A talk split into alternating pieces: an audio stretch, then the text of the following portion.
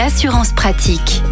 Au menu aujourd'hui de l'assurance pratique, nous allons parler d'accidents qui se produisent très régulièrement pendant les vacances, à savoir je suis dans ma voiture et je percute une valise ou un coffre de toit qui est tombé euh, d'un autre euh, véhicule. Comment est-ce que cela se passe en matière d'assurance? Pour en parler, nous sommes avec euh, Olivier Moustakakis, le cofondateur du site assurland.com. Bonjour Olivier. Bonjour. Alors en matière d'assurance, qu'en est-il?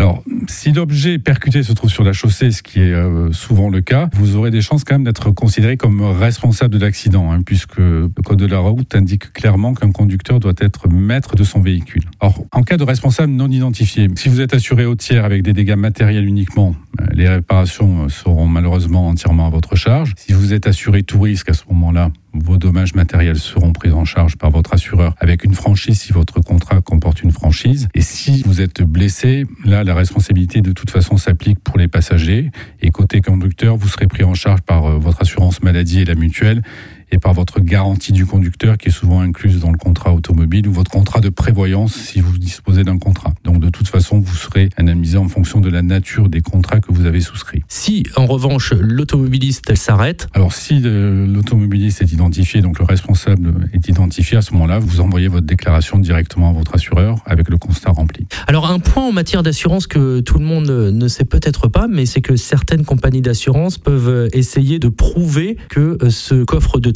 était mal attaché, d'où ce message de sécurité. Quand on fait des pauses, il faut vérifier l'arrimage. En effet, parce que si euh, vous déclenchez un sinistre parce que votre coffre de toit se détache et que l'assureur arrive à prouver qu'il y a un défaut d'entretien ou euh, parce que vous aviez mal fixé votre coffre de toit, à ce moment-là, il pourra ensuite se retourner euh, contre vous pour récupérer des sommes qu'il aura utilisées pour indemniser la personne que vous avez blessée ou le véhicule que vous avez endommagé. Olivier Moustakakis, merci beaucoup. Je le rappelle, vous êtes le cofondateur du site assureland.com et nous vous retrouvons toutes les semaines et donc la semaine prochaine. Retrouvez toutes les chroniques de Sanef 177 sur sanef177.com.